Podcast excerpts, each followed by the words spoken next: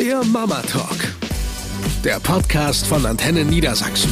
Von Mamas für Mamas. Jetzt wird's schlüpfrig. Oh. Nein, komm, das ist jetzt ein bisschen gemein gesagt. Moin, ihr Lieben. Hier ist erstmal euer Mama Talk mit Verena und Sabrina und das Thema heute Aufklärung. Nicht bei uns, sondern bei den Kindern. Dass das bei uns nicht richtig hingehauen hat, sieht man ja daran, dass wir Kinder haben. Nein, Spaß beiseite. Das war ja alles so geplant, so gewünscht, so gewollt und ja, lange herbeigesehnt. Aber wie macht man es denn eigentlich, wenn irgendwann die lieben Kleinen kommen und sagen, hm, wo kommen eigentlich die Babys her? Also wir kennen das ja so von früher irgendwie, ähm, da wurde so ein Riesenaufriss gemacht. Oh Gott, die Kinder fragen jetzt, wo die Kinder herkommen. Oh, wir müssen aufklären. Oh Gott, oh Gott, oh Gott. Ich empfinde es überhaupt gar nicht mehr so, dass das irgendwie tabu behaftet mhm. ist. Also es gibt so viele tolle Aufklärungsbücher schon so fürs Kindergarten, Vorschulalter. Das kann man wunderbar machen. Wenn man mal überlegt, dass wir damals echt auf die Bravo gewartet haben, ja. um da ganz heimlich, ich hatte eine Freundin, deren Mutter hat ernsthaft immer die Seiten, wo die sich selber abgelichtet haben in Nackeli nicht. Tesafilm abgeklebt? Nee, rausgeschnitten. Oh. Das war natürlich gemein, weil du dann die Rückseite mhm. über, ich sag mal, äh, Worlds Apart, und das war ihre Lieblingsband, eben auch nicht lesen konntest. Fand ich schon ein bisschen bedenklich. Also dann, also verbiete die Bravo ganz, wenn es dir so schwer fällt. Mhm. Ähm, oder stell dich nicht so an. Aber das war auch dieselbe Mutter, die mit, ähm, als sie damals 17,5 war, völlig entgeistert war, als sie eine Pillenpackung im Zimmer ihrer Tochter fand und die richtig rund gemacht hat. Und ich so zu ihr sagte, du bist jetzt mit deinem Freund seit anderthalb Jahren zusammen. Was haben die denn geglaubt, was mhm. ihr in der Zeit mhm. macht? Mhm. Ja, und die sind immer davon ausgegangen, weil sie ja nie bei ihm übernachtet hat und er nie bei denen, dass man das wohl tagsüber nicht machen ich könnte. Ich sagen, was ist tagsüber? Das geht auch. Gut, ich äh, habe leider keinen Kontakt mehr. Ich weiß jetzt nicht, wie viele uneheliche Kinder durch äh, mangelnde Verhütungsmethoden und äh, mangelnde Aufklärung da entstanden sind. Aber da, also in meinem Freundeskreis gab es schon ein paar Eltern, die ein bisschen uncool waren. Da war meine Mutter Gott sei Dank sehr viel weiter vorne. Die war da nicht so. Ja, bei uns auch. Also wir wurden auch schon, ich würde sagen, so im späten Kindergartenalter wurden wir aufgeklärt. Wir hatten da so ein, damals schon ein Aufklärungsbuch. Ne? So in den 80ern war das, glaube ich, noch eine andere Nummer. Mhm. Das heißt, ich kann mich nicht an einen Zeitpunkt in meinem Leben erinnern, wo ich nicht wusste, wo die Babys herkommen. Mhm. Also irgendeine Bienchen, Blüten, Storchgeschichte wurde uns nie erzählt, ja. Irgendwie wussten wir immer Bescheid und es war auch keine große Sache. Ich weiß, dass dann in der Grundschule das dann nochmal offiziell von Schulseite gemacht wurde. Da gab es dieses Buch Peter, Ida und Minimum. Ach, Minimum. Ich dachte Minimi. Aber guck mal, ich Minimum. bin ein weiter. Ja. Nee, du hast bestimmt recht. Also Minimi ist äh, hier aus Goldständer, weißt du? Stimmt, ja. Aus ja, dem ja. Bauers. Und das war ja auch irgendwie ganz ganz nett gemacht. Ja. Ne? Also würde mich mal interessieren, ob es das heute eigentlich auch noch gibt in Grundschulen. Ich glaube ich mal schon. nachfragen. Ich bin ja bald wieder im Verteiler. Mein Sohn ist jetzt in der zweiten Klasse. Ich denke, mein nächstes Jahr könnte ich es dann schon beantworten. Ähm, ich kann mich erinnern, dass ich auch so Fragmente schon wusste, also immer auf Nachfrage. Ne? Genau. Wenn ich also meine Mama irgendwie gefragt habe, so, warum hat die Frau so einen dicken Bauch? Ja, weil da ein Baby drin ist. Wieder ist ein Baby drin. Mhm. So und dann so Stück für Stück dann rangetastet. Aber ich weiß, dass ich noch mal eine volle Rutsche Aufklärung gekriegt habe, als ich äh, bei meiner Tante zu Besuch war. Die war damals mit ihrem zweiten Kind schwanger. Und ich weiß nicht, wie es angefangen hat. Ich war ja nun erst acht oder so. Aber das Ende der Geschichte war, dass meine Mutter, nachdem ich aus dem Urlaub wiedergekommen bin, meine Tante angerufen hat und ihr wohl am Telefon gesagt hat, es wäre ja wohl das allerletzte, dass sie ihr Kind aufklären würde. Das hätte sie schon ganz gerne selber erledigt. Also an die Geschichte kann ich mich mhm. erinnern. Ich weiß aber nicht mehr, wie es entstanden ist. Ob ich ganz viel nachgefragt habe oder Vermutlich. ob sie. Also ich glaube, ich habe irgendwas gefragt und sie holte wirklich die halt ganze Geschichte raus. Einfach alles raus. Und mhm. es ist jetzt nicht so, dass mich das irgendwie verwirrt hätte oder so, aber ich glaube, meiner Mama hat es einfach nicht gepasst, dass man ihr das weggenommen ja, hat. Kann ich verstehen. Mhm, ich auch. Kann ich sogar verstehen. Und du hast was ganz Wichtiges gesagt, Stück für Stück. Ich mhm. glaube, darin liegt nämlich die richtige Wahrheit, denn das Kind will immer nur so viel wissen. Wie es gerade irgendwie sowieso nur auffassen kann. Ja. Das heißt, der Vierjährige, der fragt, wo kommen die Babys her, da reicht eine ganz einfache Erklärung. Da musst du noch nicht mit Eizelle, Sperma und dem ganzen Kram ankommen. Das ist eh viel zu technisch, ne? Das ist dem dann auch noch, also er hat damals auch mit vier noch nicht nachgefragt, ja, Momentchen mal, wie kommen denn, ne? ja, überhaupt. So, also. Ja, die Schwimmer zur Eizelle und das hat er nicht gefragt, das ja. hat ihn nicht interessiert. Jetzt momentan gibt er sich noch damit zufrieden, äh, ja, wenn sich irgendwie Mann und Frau ganz doll lieb haben mhm. und irgendwie kuscheln und so, dann kommen irgendwie die Schwimmer zu der Eizelle. Das reicht dem aber. Mehr braucht der momentan noch nicht. Ich könnte ne? gar nicht sagen, ob Jonas auch schon so viel weiß. Also, weil ich bin da ähnlich wie du. Wenn eine Nachfrage kommt, genau. hey, klar. Genau. Ich weiß noch, mein bester Freund, ähm, der ist ja homosexuell. Und irgendwann fragte Jonas mal, fährt er jetzt nach Hause zu seiner lieben Frau? Mhm. Da war er ungefähr vier. Und da habe ich kurz gezuckt und habe überlegt, okay, wie machst du es jetzt? Und sagte erst mal so, nee, nahm mir einen Moment und dachte so, er hat zwar nicht gefragt, aber ich mach's trotzdem und sagte, du, und selbst wenn, würde der nicht zu seiner lieben, lieben Frau, sondern zu seinem lieben, lieben Mann fahren. Und das ist genau die richtige Herangehensweise. Da haben wir auch eine Geschichte erlebt, die genau in die gleiche Kerbe reingeht. Und zwar sind wir am Feldweg lang gefahren und da waren zwei Frauen. Mit dem Hund waren die einfach Gassi. Und die haben äh, Kinder dabei gehabt. Und Henry sagt, ach guck mal, das ist auch eine Familie. Und dann korrigiert er sich, ach nee, das sind ja zwei Frauen. Und genau da dachte ich, okay, das ist jetzt mein Moment. Mhm. Und ich habe gesagt, Henry, auch das könnte eine Familie sein. Guck mich mit großen Augen an. Ich so, ja, es gibt doch Familien, da gibt es zwei Mamas. Mhm. Es gibt Familien, da gibt es zwei Papas. Und er hört sich das so an. Und ich habe ihm auch erzählt, einer meiner besten Freundinnen hat ja auch gerade erst eine Frau geheiratet, habe ich ihm noch mal gesagt. Du kannst dich erinnern an das Foto mhm. mit den zwei mhm. Bräuten im weißen Kleid. Ja, fand er auch alles super. Denkt kurz nach und sagt, dann hätte ich jetzt gerne aber auch zwei Mamas und zwei Papas. Ach ich Gott, so, wie süß. ich mag, wie du denkst, aber so läuft's nicht. Aber guck mal, ich meine, also wenn Jens bleiben könnte, könnte ich mich doch direkt mal anbieten. Sag mal, wie machten ihr das mit der Benennung? Äh, mit der Benennung der Geschlechtsteile? Also da Wie, ich, wie macht ihr's? ich habe festgestellt in unserem Freundeskreis, da gibt es ein Paar, die haben dem Kind irgendwie, sobald es sprech, sprechen konnte, wurde da Penis und Scheide gesagt. Und ich habe immer gemerkt, wie ich, also jetzt nicht zusammengezuckt bin, aber das klingt aus so einem Kleinkindermund manchmal so irgendwie hart, keine Ahnung. Bei Penis und Hart. Entschuldigung. Oh, ja, der. Steilvorlage. Hm. Steil. Ja, so. ich muss einmal kurz lachen, so. Henry, da haben wir immer Schniepi gesagt. Das ist natürlich eine Verniedlichung. Mir war aber dann wichtig, dass er auch die echten Begriffe kennt. Also er kennt auch die echten Bezeichnungen. Wir sagen zu Hause immer noch Schniepi, obwohl er sechs ist. Wie gesagt, er kennt die richtigen. Ich finde das jetzt nicht so schlimm. Ich weiß aber, dass es da äh, Strömungen äh, bei Eltern gibt, die sagen, auf gar keinen Fall Verniedlichung und immer die echten Worte sagen. Na, wie schön. Oh, Mama, ist das deine Vagina? Ja. Ja, mein Schatz, das ist meine Vagina. Nein, keine Dialoge, die ich zu Hause führen würde, muss ich ganz ehrlich sagen. Bei uns, ähm, also kennen natürlich auch beide, wir sagen aber auch Scheide und Penis. Ähm, aber im, im Umgangssprachlichen ist es bei uns der Pullermann.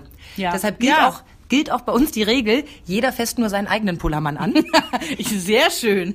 Ganz ehrlich, die sind ja irgendwann in so einem Alter, wo einfach alles spannend ist. Und wenn meine beiden Jungs so in der Wanne sitzen und ich höre dann irgendwie in der Küche so ein Gegackere mit, ah, hi, zieh mal hier, zieh mal da, dann denke ich so, ich bin kein Junge. Ich kann nicht nachvollziehen, wie lustig das ist, aber irgendwie finde ich es befremdlich. Es scheint irgendwie auch bei den kleinen Jungs von äh, wirklich vom ersten Tag an scheint das irgendwie das wichtigste Körperteil zu sein, wie sie daran rumziehen. Typischer spielen. Satz von mir, Schatz, du wirst ihn noch den Rest deines Lebens behalten. Du musst ihn nicht permanent anfassen. Der wird nicht abfallen. So, Genau. Man weiß es ja nicht. Wobei, es gibt eine Geschichte aus unserem Freundeskreis, wo der kleine Sohn, der war so drei, vielleicht knapp vier, mit Papa duschen war, ne, weil es einfach sich irgendwie angeboten hat. So, jetzt war die Dusche ein bisschen rutschig geworden. Der Kleine rutscht aus und das Einzige, was er noch zu fassen kriegt, ja, das beste Stück seines Vaters und hält sich halt wirklich dran fest. Und Mutter hört nur unten einen Urschrei aus dem Badezimmer. Ich so, oh mein Gott, was ist da los? Ja, kommt rein. Nö, beide stehen in der Dusche, alles ist gut. Ja, und dann wurde diese Geschichte erzählt. Ist natürlich ähm, eine Familien-Highlight-Geschichte, ne? Finde ich auch. Also würde ich gerne auch weiter erzählen. Einer Freundin einer Freundin ist mal Folgendes passiert, gefällt mir sehr gut. Ähm, ab wann hört man auf, frage ich mich manchmal, mit seinem Kind zusammen zu duschen, zu baden, sich in derselben Umkleidekabine umzuziehen. Also ich finde, Jonas ist jetzt sieben und ich kann von ihm erwarten, dass wenn wir schwimmen gehen, dass er sich in der Herrenumkleidekabine selber umzieht. Weil ich es irgendwie komisch fände. Ich sag mal, wir sind über 30. Wenn da jetzt so ein Zehnjähriger mit in der Umkleidekabine steht, da würde ich jetzt nicht anfangen zu quieken und mir irgendwie einen Kopf zu machen. Aber als Hat ja so, auch was mit Selbstständigkeit in dem Alter dann irgendwann zu tun, Klar. ne? Wenn die Aber zur als Schule ich so gehen. 19 war, ich glaube, ich hätte das nicht so toll gefunden, wenn da so ein Siebenjähriger Genau. steht und im schlechtesten Fall mir so richtig schön auf Ja. die Brüste guckt. Ja, ja. Ah, Man ist ja eh noch so unsicher und so. Ich glaube ja, dass das von alleine kommt. Ich glaube ja, dieses Schamgefühl, das, das kommt und die wollen dann irgendwann weder mit dir zusammen im Badezimmer sein, wenn du nackt oder er nackt ist, ja. Irgendwann ziehen die von selbst die Grenze, glaube ich. Ich bin da fest von überzeugt. Also- wenn er 18 ist, wird er nicht mehr mit dir nackig im Badezimmer Ich vermute, stehen. da habe ich dann aber auch schon die Grenze gezogen. also ich merke schon, dass also Schamgefühl ist bei ihm unglaublich früh aufgetreten beim Großen, dass er schon mit vier irgendwie angefangen hat, sich am Strand ein Handtuch umzuwickeln. Okay. Und ich dann wirklich gedacht habe, also jetzt ist aber auch mal gut. Ich meine, ich bin jetzt bestimmt kein Nudist, der irgendwie äh, nackig durch die Stadt läuft. Nein. Aber ich ich bin jetzt auch nicht, dass ich mir zu Hause einen Badeanzug anziehe, bevor ich unter die Dusche springe, ja. Das halte ich für Blödsinn. Und da habe dann nicht so ganz verstanden, wo das herkommt, aber dachte so, okay, Von scheint, selbst. Ja, genau, Ja. scheint ein natürlicher Prozess zu sein. Aber glaubt man nicht, dass beide Kinder nicht immer noch begeistert sind ähm, und immer mal wieder fragen, ob ich nicht Lust habe, mit in die Badewanne zu kommen. Und ich jetzt langsam in so eine, ja, wirklich in so eine Bedenken komme, dass ich so denke, pff, ist das noch ja, normal. Du weißt, was ich meine. Irgendwie mit seinem Siebenjährigen da zu sitzen und so nackelig zu kuscheln und Ich weiß, was du meinst. Ich glaube aber, auch da müssen wir uns echt locker machen. Es ist nichts dabei. Ja, ist komisch, ne? Dass ich als Ja. Mutter da so komisch. Aber ich habe auch anfangs, als sie frisch geboren waren, auch wirklich so meine Beklemmung gehabt, die so abzuknutschen. Ich mir dachte, die können ja noch gar nicht entscheiden, ob ich da so auf dem Mund so rumschlecker, schmecker darf. So. Ähm, Dann müssen ich sie ja halt wachsen abgelegt. und sprechen lernen und sich wehren. So.